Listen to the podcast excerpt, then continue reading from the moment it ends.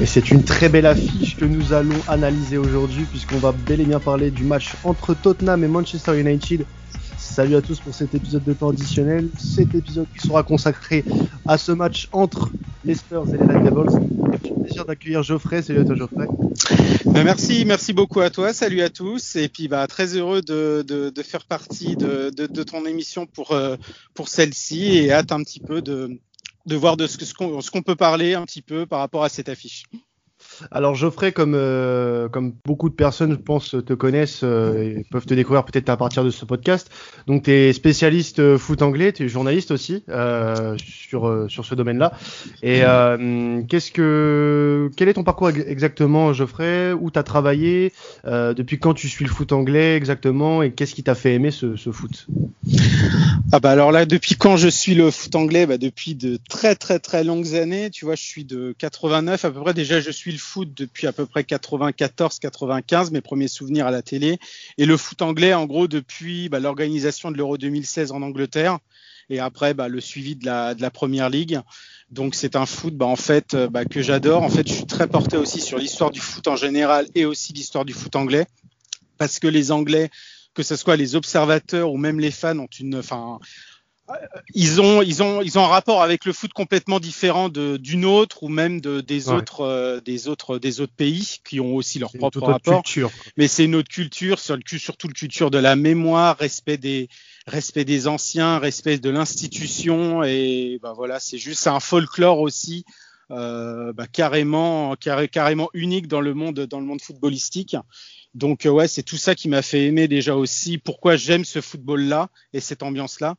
Et puis après, au niveau de mes euh, de, mon parcours, euh, bah, j'ai commencé à bosser euh, bah, sur, pour pas mal de rédactions. Donc il y a eu euh, bah, France TV Sport où j'ai un peu touché euh, un peu à tout par rapport au, au JO de 2018 d'hiver à Pyeongchang. Et après je suis allé mmh. à, à, France Foot où je, là j'ai pu bosser pour la, la Coupe du Monde du, 2018 et j'ai été un des responsables de la rubrique bah, les, sur les, le top 100 de la de la Coupe du Monde, Coupe du Monde, de, enfin de la Coupe du Monde tout court même sur par exemple les plus grands joueurs, etc. Mmh. Et ensuite, je suis passé par RMC. Et euh, entre temps, enfin même avant, non, même pas entre temps, même avant, j'ai vécu aussi deux ans en Angleterre où là j'ai pu bosser aussi pour d'autres rédactions anglaises comme le Manchester Evening News, la BBC aussi, sur des papiers historiques sur le, football anglais. Donc euh, donc voilà, j'ai tout ça et là je suis un peu en freelance où euh, bah, je suis un peu, je bosse toujours pour, enfin je, je, bosse là pour pour Eurosport et toujours un peu aussi pour la BBC, etc. Très bien, bah écoute, beau parcours en tout cas. Et euh, en tout cas, si on parle de foot anglais, on espère te retrouver euh, tout au long de la saison avec nous, hein, s'il y en a bien sûr la, la ah bah, possibilité. Ah bah, avec plaisir, il n'y a pas de souci. On, sera très ravis de t'accueillir. Alors, euh, donc comme euh, comme ça a été annoncé en début d'émission, on va parler de ce match euh, qui est déjà très euh, important entre City et entre United, pardon. Et, Lapsus. Lapsus révélateur. Non, je ne suis pas supporter de Manchester City. Rassurez-vous. Non, je, je respecte bien sûr les supporters de Manchester City, ils font ce qu'ils veulent tant que c'est chez eux. Alors, euh, donc ce match, il est déjà très important parce que ces deux équipes-là ont déjà montré quelques fébrilités et quelques bons bons points en ce début de saison. Ça a plutôt mal commencé pour les deux, même si on voit que ça progresse en, en allant. Euh, de ton côté, Geoffrey, qu'est-ce que tu peux dire de ces deux équipes en commençant peut-être par celle que tu suis peut-être un peu plus, United?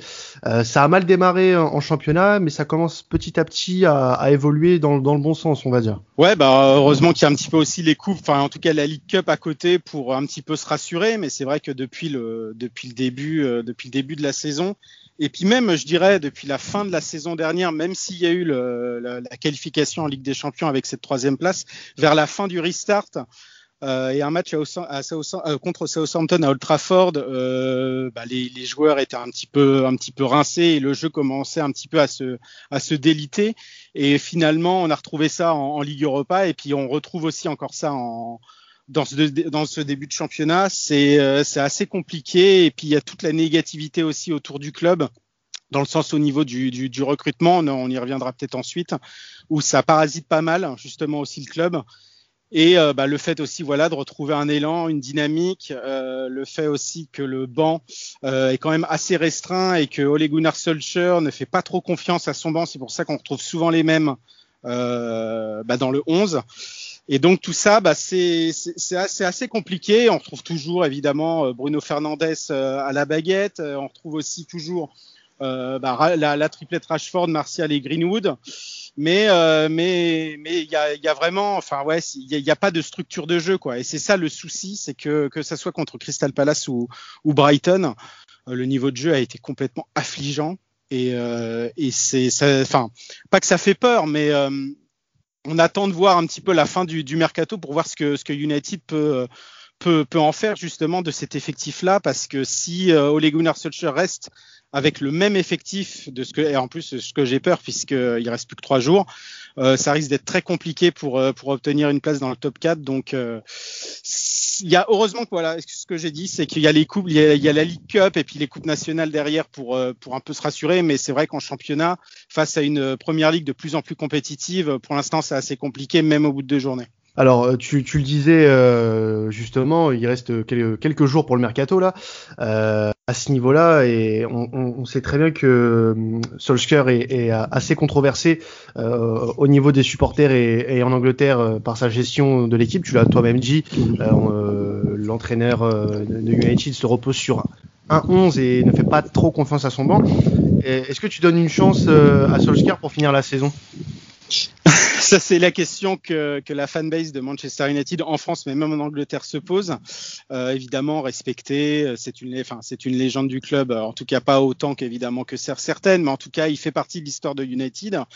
Après, euh, le, souci de Solskjaer, c'est si l'effectif reste en l'état, et je pense qu'il restera en l'état, et même une seule recrue euh, ne sera pas forcément suffisant parce qu'en plus euh, il y a des besoins devant et surtout derrière aussi énormément derrière euh, derrière c'est un peu la Bérésina ouais. Euh, donc donc c'est j'ai tendance à j'ai tendance à dire oui peut-être que ça serait ça serait très compliqué pour lui si l'effectif bah, restait le même et que bah, les prestations soporifiques euh, soporifique pardon euh, restait euh, bah, enfin en tout cas était toujours là.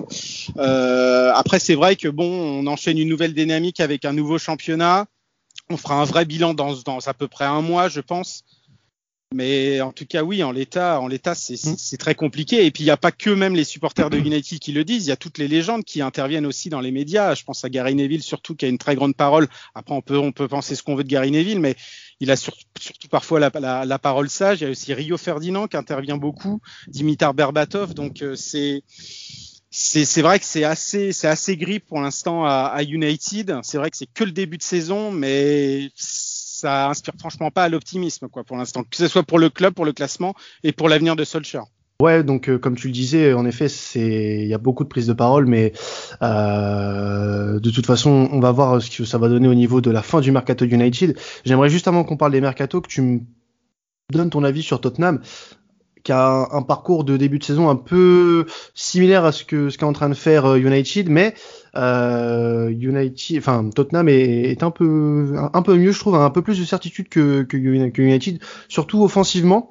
Euh, je sais pas ce que t'en penses avec euh, bah, l'arrivée de euh, merde, j'ai plus son nom. Euh, oui, voilà, de Gareth Bale, pardon, euh, de Gareth Bale euh, qui est et de et de, de l'autre madrilène dont j'ai oublié le nom. Sergio Reguilon, voilà, merci. ça peut apporter des des certitudes offensives que peut-être United n'a pas, et du moins n'a pas depuis un moment. Est-ce que tu, tu penses qu'il y a un petit avantage Tottenham sur ce côté-là ou pas du tout?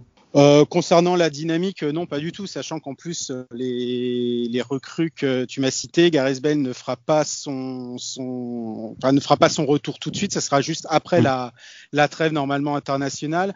Et Sergio Reguilon prend son rythme tranquillement. Euh, bah, il a fait ses premières apparitions en League Cup où c'était un peu plus compliqué pour lui, euh, bah, même s'il s'est rattrapé après par la suite. Euh, non, moi je dis qu'il y a il n'y a, a, pas vraiment d'une équipe, il a, pas vraiment une équipe qui pourrait plus surprendre l'autre et qui serait peut-être plus favorite. C'est vrai que les deux, à des degrés divers, les deux se ressemblent au niveau en tout cas de ce qui peut se passer dans ces clubs. C'est-à-dire que bah, c'est vrai que Tottenham, euh, bah, depuis l'arrivée de José Mourinho, ça a été un petit peu assez, euh, pour ne pas dire catastrophique, mais très très très moyen. Euh, mm. Bon, ils ont réussi quand même à. Il n'y a pas les résultats escomptés. Il n'y a, a, pas les résultats escomptés. Puis on retrouve de toute façon le, le, le Mourinho que l'on connaît depuis euh, depuis 4-5 ans, c'est-à-dire euh, bah, le Mourinho grincheux qui fait plus qui fait plus parler en conférence de presse que les prestations de son équipe sur le terrain. Et puis c'est vrai, les, des prestations on va dire quand même assez insipide, c'est-à-dire qu'une très grosse assise défensive et heureusement qui, compte dans son effectif aussi, surtout devant, bah, des très très très grosses individualités comme Harry Kane et Minson, Minson qui est qui est blessé pour l'instant, mais c'est vrai qu'il n'y a, a, pas il y a pas de lien dans le jeu de, de, de, Tottenham. Et puis on l'a vu déjà même dès la première journée face à face à Everton, évidemment l'Everton de Carlo Ancelotti qui s'est très très bien renforcé, c'était ouais c'était assez euh, c'était c'était enfin excuse-moi du mot mais c'était quand même assez nul c'était nul dans le, dans, au niveau du jeu.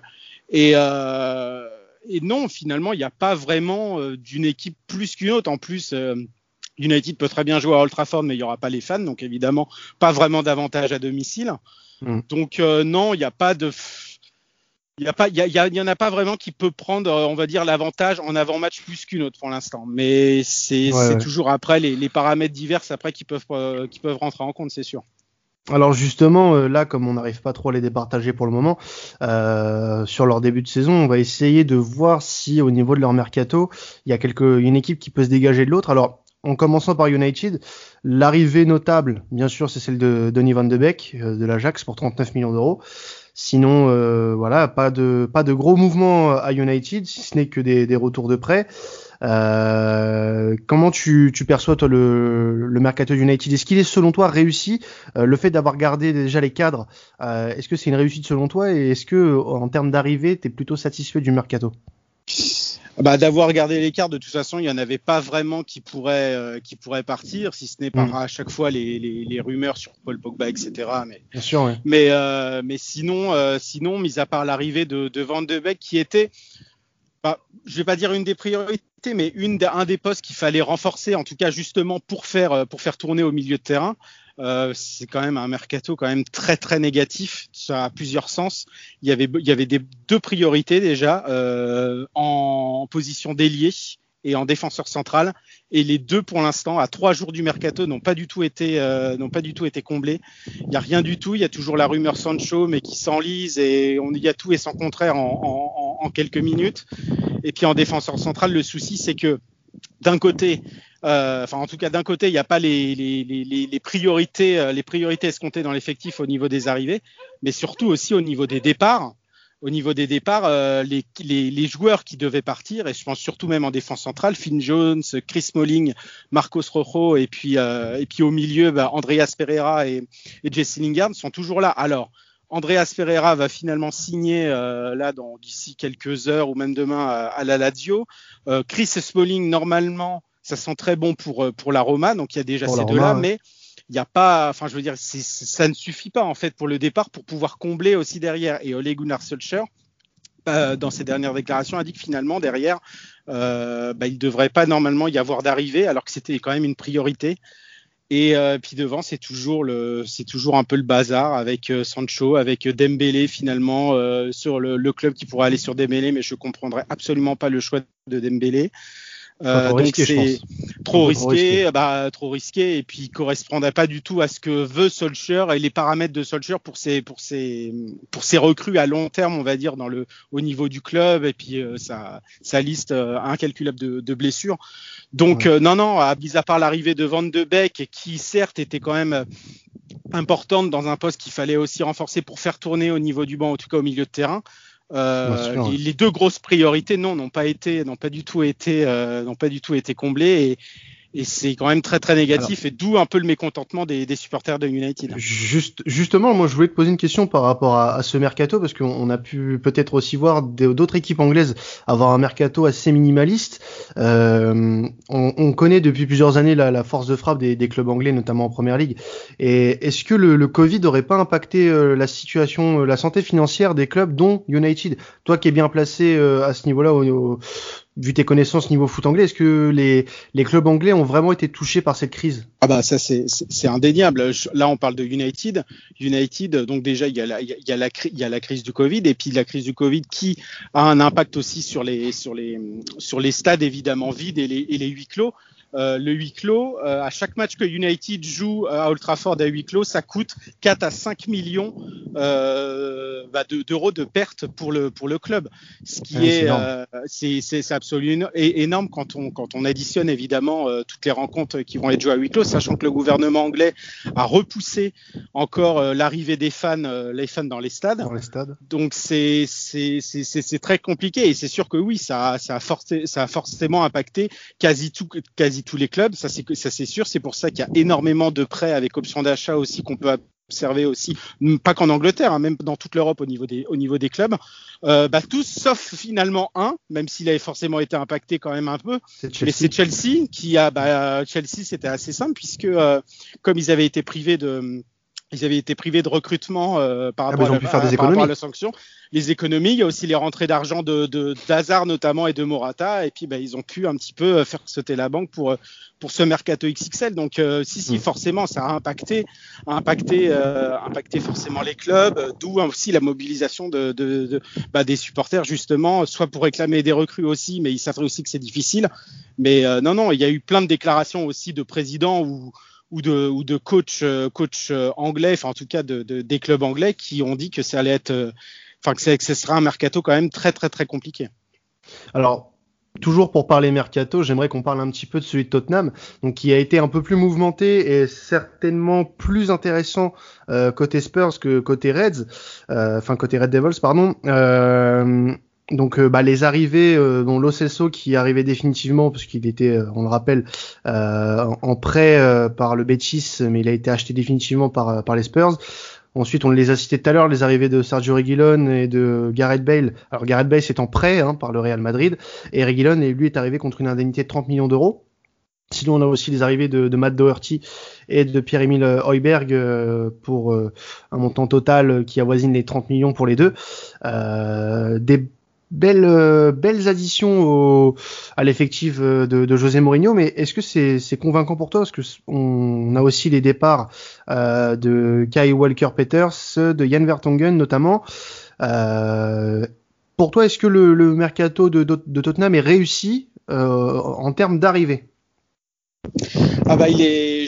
J'allais avoir peut-être une réponse différente, euh, peut-être si on avait fait le podcast hier, mais euh, vu qu'on le fait aujourd'hui et qu'il y a une arrivée, enfin il y a la, il y a la très très très très probable normalement arrivée de Carlos Vinicius de, du Benfica, euh, du Benfica pour, chez les Spurs pour avoir justement un backup à Harry Kane.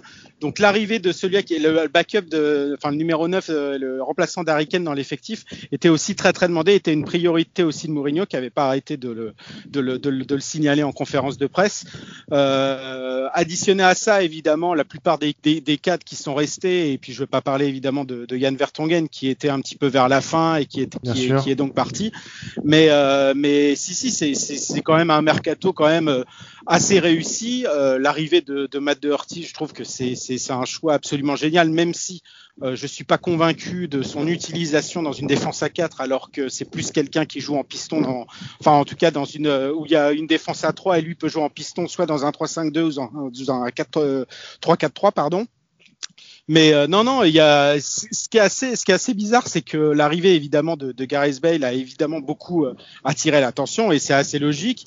Euh, il ne viendra pas, enfin en tout cas, il sera pas de retour sur le terrain d'ici à peu près mi-novembre. Et finalement, bah, c'est Matt Doretti et surtout Pierre-Emile Holberg qui font, bah, qui font parler d'eux parce que Pierre-Emile Holberg, je pensais que ce serait plus une addition au milieu de terrain et qui pousserait un petit peu Tanguy Ndombele vers la sortie même si mhm. c'est des profils différents. Et finalement, bah, il est euh, dans ce milieu-là, à côté soit d'Harry Wings, soit de Moussa Sissoko, un titulaire absolument indiscutable depuis le début de la saison, l'une des très belles satisfactions des Spurs depuis le début.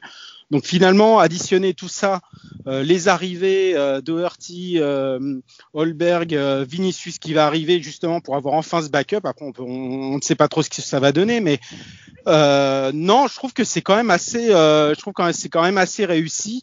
Euh, après, le, le souci, c'est de voir un petit peu de la qualité de jeu quand même. On a envie d'en voir avec cette équipe-là. Alors, est-ce que Gareth Bale va tout révolutionner? Évidemment non. Est-ce que ça sera la solution toute, euh, toute, toute seule? Évidemment non. mais on a quand même, on a quand même envie d'avoir tous ces noms, quand on voit tous ces noms, quand on voit une attaque qui peut faire Bale, Son et, Kane, ça, quand même, ça donne quand même envie. Mm. On a envie de, on a envie de quand même avoir du jeu, mais en tout cas au niveau des noms et du papier, c'est quand même une, un très bel effectif et, oui, ça, c'est quand même un petit peu parfois peut-être plus ronfant sur certains postes qu'à United malheureusement. Enfin malheureusement pour les supporters de United. Alors juste un petit mot rapide, donc tu en as parlé. En effet, aujourd'hui on a eu la l'information sur Carlos, Carlos Vinicius. Alors on est vraiment sur un pur neuf euh, pour pour le joueur de Benfica? Euh, c'est assez euh, c'est assez compliqué parce qu'à Benfica il a il a il termine euh, je sais plus s'il termine meilleur buteur du club mais il était à 18 buts en championnat à 24 toutes compétitions confondues pour euh, plus d'une trentaine de matchs joués. Donc c'est vrai qu'il a ses stats pour lui après, c'est quand même dans un championnat de, de haut niveau, on ne sait pas trop ce qu'il peut donner parce qu'il est arrivé, euh, il est arrivé, enfin, je veux dire, il a été acheté par Naples, il a jamais, il jamais joué en Serie A, il a jamais même porté, je crois, le maillot une fois de, de Naples. Il avait été prêté, euh, il me semble, à Rio Ave. Après, il a été prêté à Monaco où il a disputé 15-16 matchs pour deux buts. Et après, il est, reparti, il est parti, euh, il est parti à Benfica, donc évidemment. Euh, J'avais presque oublié qu'il avait joué à Monaco. Ouais, vrai. ouais, six, six, mois, six mois, six mois à Monaco. Donc, euh, évidemment, le, le, le, championnat portugais est quand même un, un, un, bon championnat, je dis pas, mais comparé par exemple à la, à la première ligue et à, la ah rigueur qu'il peut y avoir sûr. dans ce championnat, on ne sait pas trop. Surtout qu'en plus, forcément, dans les matchs euh, en première ligue, euh, en première ligue, ce sera surtout quasi Harry Kane qui va jouer, ou alors il arrivera à la fin quand les Spurs seront, sera mal embarqués et il jouera beaucoup. Carlos Vinicius jouera surtout euh, en League Cup et parfois peut-être en, en, en, Ligue Europa ou en fin de match. Enfin, c'est c'est important quand même qu'il ait un backup. Ouais, oui, il avait, il avait, besoin de ça de toute façon Mourinho parce que c'est vrai qu'il y avait que Harry Kane en numéro 9 référencé. Alors euh, sur certains matchs, euh, Son pouvait dépanner. Euh, bah, il avait même très bien dépanné quand Kane avait été blessé il y a deux ans. Lucas peut dépanner, mais ça sera des, des faux neufs qui aiment évidemment beaucoup beaucoup dézonner, même si Harry Kane aime dézonner. Mais évidemment au niveau de la présence dans la surface, à chaque fois il peut y avoir qu'Harry Kane et, et c'était, fallait absolument trouver un backup. Alors après, est-ce que c'est le bon backup J'en sais rien. Je pensais que Llorente serait le bon backup. Finalement, il a très peu joué. Donc, mm. euh, je sais pas. En tout cas, Mourinho a une solution. Il a beaucoup œuvré. En tout cas, le board a beaucoup œuvré. Daniel Levy a beaucoup œuvré pour l'avoir. Après, est-ce que c'était vraiment ce joueur-là qu'il fallait avoir? J'en sais rien. Je pense qu'on peut avoir peut-être une réponse d'ici six mois, mais là, c'est quand même très. il n'a même pas encore signé, Marc. Ouais. Oui, oui, non, mais c'est presque fait, hein, de toute façon, je pense. Donc, euh, euh, bon, ça sera à voir pour cette saison, mais bon, je pense que de toute façon, ça fera du bien à Mourinho et aussi à Harry Kane, hein, qui est le principal concerné euh, par l'arrivée de Carlos Vinicius, d'avoir un petit backup quand même en cas de, de coup de mou ou alors même euh, pour faire tourner, ça sera toujours très intéressant. Alors, pour parler de, de la rencontre en elle-même entre les, les, deux équipes, euh, comme on l'a dit, on est sur deux équipes qui sont pour le moment des équipes qui ont besoin d'avoir des références cette saison. Il euh, n'y a pas beaucoup de, de, de certitude, disons, d'un côté comme de l'autre, même si il euh, y a quelques lueurs d'espoir, hein, mais c'est pas ça, c'est pas ça du tout. Euh, on attend un peu plus de, de ce genre d'équipe qui normalement doivent jouer le, le top le top 4 tous les ans. Alors sur cette sur cette rencontre, toi, Geoffrey, est-ce que tu vois une équipe plus avantagée que l'autre, ou alors est-ce que vraiment on est sur un duel assez équilibré? Qu'est-ce qui va peser dans la balance dans cette rencontre?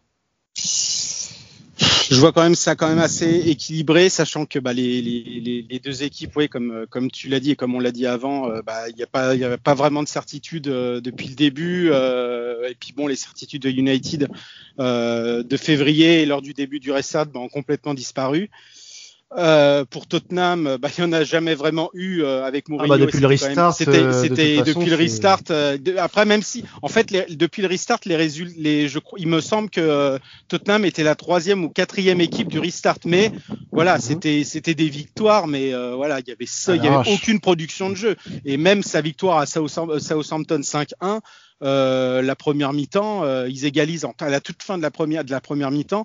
Et pendant 45 minutes, euh, voilà, c'était c'était ni fait ni à faire, il y avait rien quoi, bah, comme celle face à face à Everton.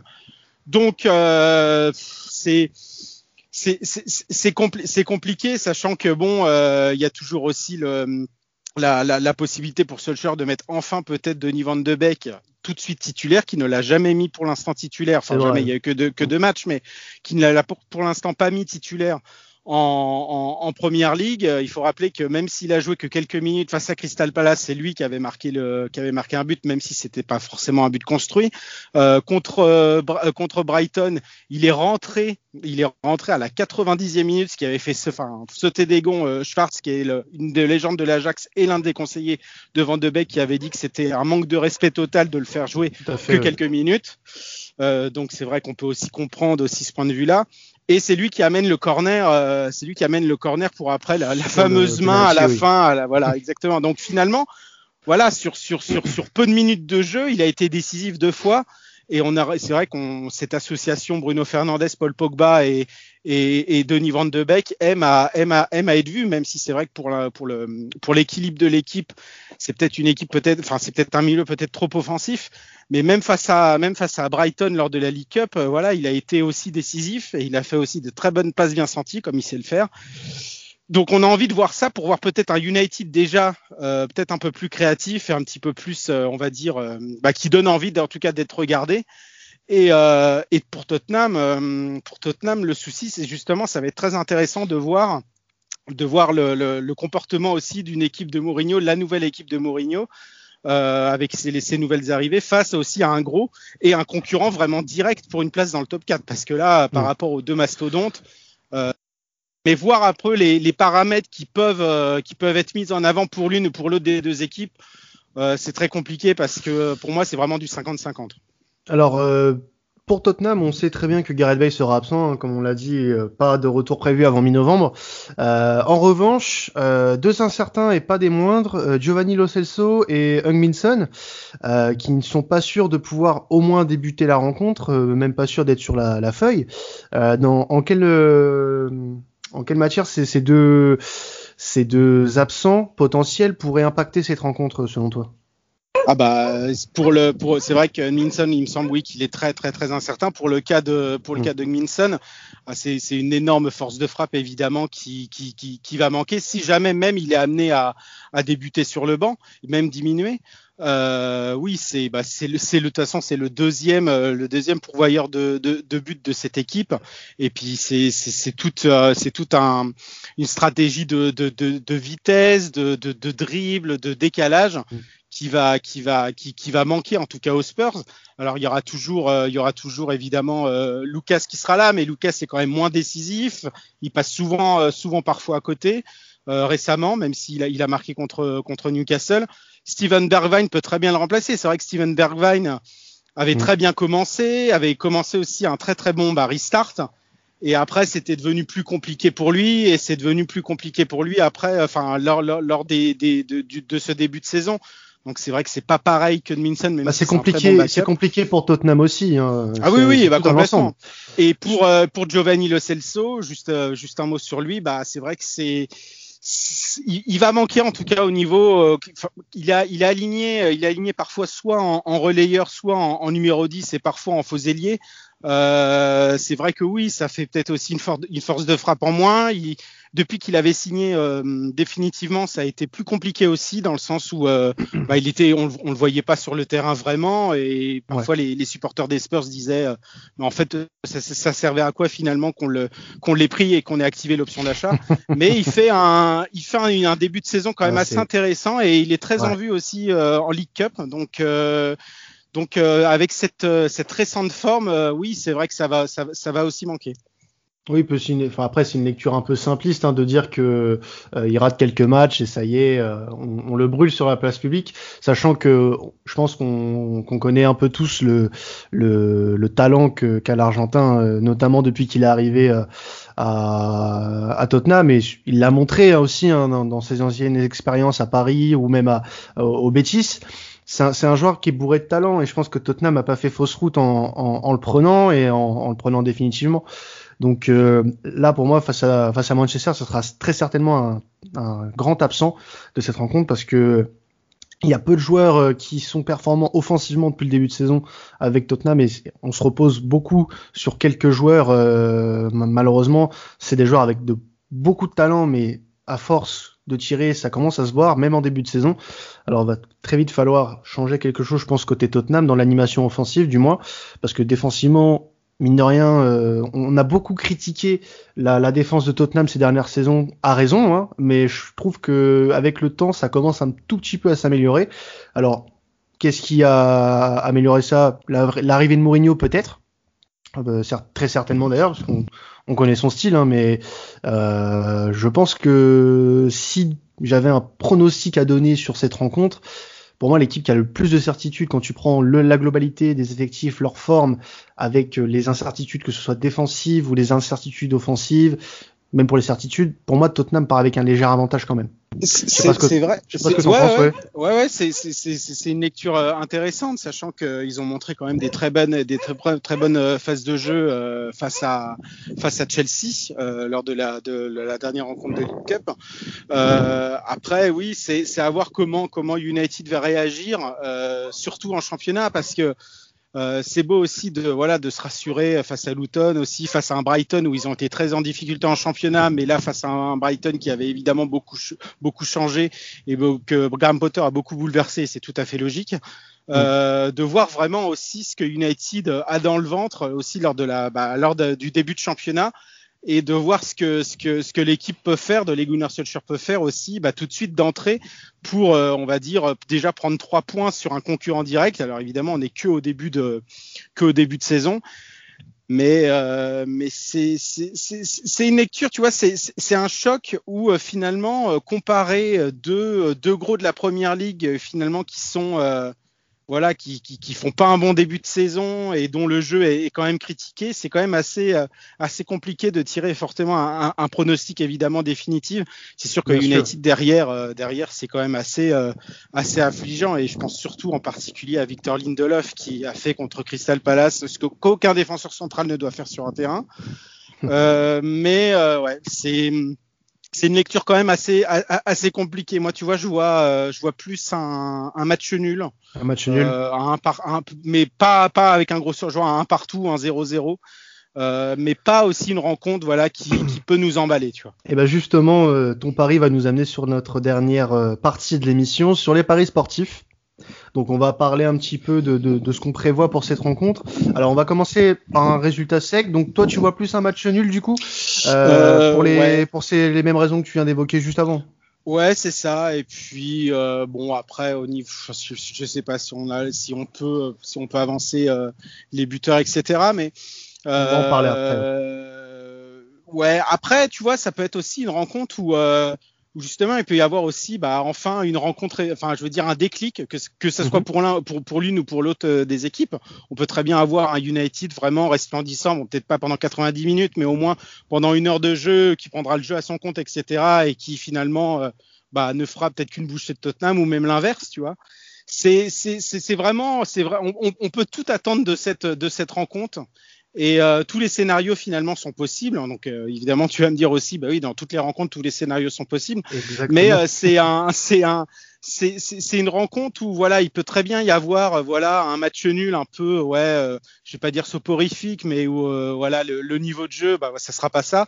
Ou une des deux équipes prendra tout à son compte et bah voilà ne fera ne fera que de que, que, que de sa partie sa stratégie propre et et voilà. Donc, mais je vais quand même rester moi sur mon sur mon sur mon match nul. Euh, je vais pas dire soporifique, mais où le jeu, on en entendra plus quand même. Alors sur le match nul ou sur la victoire de Tottenham, de toute façon on a de très belles cotes, hein, les amis. On est sur du 3,70 pour le match nul et un 3,95 pour la victoire de Tottenham. On rappelle que la victoire de, United est à 1,92. Si tu avais un, buteur à, donner, toi Geoffrey, sur cette rencontre, lequel tu vois le plus marqué euh, de dimanche euh, euh, à Old Trafford, pardon? Euh, je vois peut-être un petit, euh, je vois peut-être un petit but quand même de, de Mason Greenwood. Je le, je, je, je, je le mhm. sens bien. Et puis là, sa non convocation, bon, qui est attendue euh, dans les dans les 30 de, de Gareth Southgate, mhm. voilà, sanction dans les 30 de Gareth Southgate, ça l'a un petit peu piqué, ce qui est le, ce qui est, ce tout à fait logique. Et il voudra prouver évidemment que même s'il y a la sanction, que que Gareth Southgate s'est trompé. Euh, mhm. Et que pour Tottenham, je ne vois pas un but d'Harry Kane, puisque Harry Kane, même s'il a marqué deux fois, a, a beaucoup de mal euh, contre United et puis c'est là que je dis ça qui va planter un triplé évidemment. euh, non, je vois un but, euh, je vois un but. Sisson, Sisson est quand même très incertain. et qui débute sur le banc, joue un but de Lucas pour pour pour mm. pour Tottenham. Alors, euh, on a les cotes hein, de, ces deux-là. Donc, euh, Minson qui est pour le moment incertain, mais qui reste euh, possiblement alignable face à United, a une cote à 3,45, donc qui reste très intéressante. Et celle de Greenwood est à 3,25 également. Donc, euh, je pense que le, la possible absence de, de Son joue sur cette cote, parce que je pense qu'elle sera un peu moins élevée sinon. Sinon, moi, j'avais donc pour le coup, c'est la cote la moins élevée euh, pour euh, pour ce match-là. Mais j'aimerais bien mettre une pièce sur Bruno Fernandez, euh, 2,72. Euh, alors pourquoi Parce que tout simplement, je trouve que c'est. Euh, alors tu me donneras ton avis, mais je pense que euh, on a la même lecture sur ça. Bruno Fernandez, pour moi, c'est le joueur le plus important, le joueur clé de, de United depuis le début de saison. oui, oui, bah carrément. De toute façon, il y a eu un avant et un après l'arrivée de, de, Bruno Fernandez. Avant, on ah, vu depuis le restart. Ah bah depuis le restart et même un petit peu avant depuis depuis début, début février quand il a commencé à, à, à jouer. Euh, bah, avant l'arrivée de Bruno Fernandez, de toute façon, on, s'était dit que c'était impossible que cette équipe de United fasse partie du, top 4 à la fin de la saison. Et même un, ça, ça, lutté, je pense, pour, pour l'Europa League ou, ou même peut-être une sixième, enfin en tout cas une septième place. Et finalement, depuis qu'il est arrivé, bah oui, le, le, jeu de l'équipe s'est retrouvé transformé. En fait, il manquait à vraiment un, un, créateur et un pourvoyeur de ballon. Et euh, parce que United n'avait que des, bon en plus Pogba était blessé, mais euh, n'avait que des, des, des, des McTominay, Matic et Fred, et eux se trouvent très bons évidemment pour casser le jeu adverse. C'est pour ça que United a obtenu de très bons résultats euh, bah, face aux membres du, du, du top 6 la, la, saison dernière, puisque United n'avait pas forcément euh, pris le jeu à son compte et le laissait plutôt à l'adversaire. Et comme ils étaient très forts pour casser le jeu, euh, évidemment, bah, ça collait. Sauf que casser le jeu face à, face à d'autres équipes, des plus petites équipes qui avaient un bloc bas, bah, casser le jeu face à deux équipes qui refusent le jeu, bah, évidemment, ça colle pas du tout. C'est pour ça qu'United a eu des très grosses difficultés face à, ce genre d'équipe. Et c'est vrai que depuis, son arrivée et lors du restart, en fait, c'est simple. Quand tu regardes un petit peu la colonne des buts, juste des simples statistiques, la colonne des buts et des, des passes décisives et puis des fautes provoquées, des pénalties provoquées, etc. Il est décisif. En fait, il était décisif tout le temps, tout le temps, tout le temps. Et euh, même s'il a eu un coup de move aussi euh, à la fin du restart et au début, euh, un petit peu quand même au début de saison où parfois il, il, semble trop forcer les choses quand l'équipe n'y arrive pas. Euh, oui, il reste absolument mais indispensable à cette équipe. D'autant qu'en plus, il aurait pu venir normalement euh, six mois plus tôt. United devait le faire venir en même temps que Harry Maguire et il y avait aussi l'histoire avec Paulo Dybala. Mais United devait le faire venir et finalement, bah, Bruno Fernandez est resté six mois de plus au Sporting. Mais oui, oui, c'est le joueur, le joueur de United et l'un des meilleurs joueurs du championnat actuellement, d'autant que certains voulaient le mettre déjà dans le dans l'équipe type de, l'équipe de, de, de, Première Ligue la saison dernière. Alors il avait fait que six mois. C'est vrai, c'est vrai que donc bon, là les, résultats sont, sont, très bons hein, pour pour lui. On espère que, que ça continuera et qu'il réussira à amener United là où est sa place, hein, parce que bon, on peut on peut le dire, c'est depuis plusieurs saisons United n'est pas forcément à la place à laquelle on l'attend. Bah, en tout cas, euh, Geoffrey, je te remercie euh, de ton intervention aujourd'hui avec nous. C'est très sympa de ta part de, de nous avoir rejoints. Euh, donc bah, merci, merci beaucoup à toi. Merci, merci de l'invitation. C'était très sympa. Bah c'est normal. Donc on espère te retrouver hein, cette saison quand on parlera de foot anglais. Euh, je voulais juste qu'on précise où on peut te retrouver sur sur les réseaux. Donc sur ton Twitter personnel, euh, Geoff hein, si si je dis pas de bêtises. Exactement ça. Ou bah évidemment je réagis à l'actualité. Je fais pas mal aussi de de, de de retour en arrière aussi et de mettre un petit peu des, des, des de tout ce qui a marqué l'histoire du foot anglais et de la première ligue parce que je ne parle pas que de l'actualité mais aussi tout ce qui s'est passé dans ce, dans ce merveilleux championnat et ce merveilleux pays de football. Et euh, oui et puis on peut aussi me, me voir enfin me voir mes, mes, mes papiers sur euh, bah, Eurosport quand, quand j'en publie. De toute façon à chaque fois je les je les je, les publie sous mon sous évidemment sous mon nom sous mon Twitter. Euh, à God Save the Foot aussi où je suis euh, où je suis euh, bah, contributeur. Et euh, bah, les, les, auditeurs si voilà vous aimez lire du foot anglais, euh, bah voilà, il y a aussi God Save the Foot, un site indépendant où c'est à chaque fois évidemment, bah, comme comme il en existe aussi pour le pour l'Espagne et puis pour l'Italie et, même la France, où c'est évidemment des, des, passionnés qui, qui écrivent, etc. Donc euh, vous pouvez lire ça et aussi sur le sur la BBC, sur le podcast aussi avec Bruno Constant de 100% foot anglais, etc. Euh, va falloir qu'on fasse un partenariat avec God Save the Foot. Hein. C'est le deuxième déjà qu'on a chez nous. Hein. on, a, on, a, eu Mathieu l'autre jour pour le match ah, Mathieu. euh, ah oui, euh, Mathieu. entre Leicester et Chelsea, et, euh, entre Leicester et City, pardon. Donc, euh, non, on, va, on va travailler là-dessus parce que il y a beaucoup trop de transferts de God Save the Foot ici. Bon, bah écoute, encore merci à toi d'être venu euh, dans ton additionnel, euh, Geoffrey.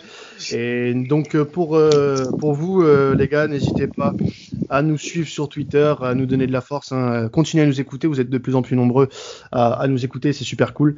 Donc euh, chaque semaine, on vous sortira bien sûr une affiche et peut-être une petite surprise en milieu de semaine prochaine avec euh, le, tirage au sort de la LDC. On va, on, va vous en parler euh, dans la semaine sur, euh, sur nos réseaux. C'était Quentin Traditionnel. Salut à tous.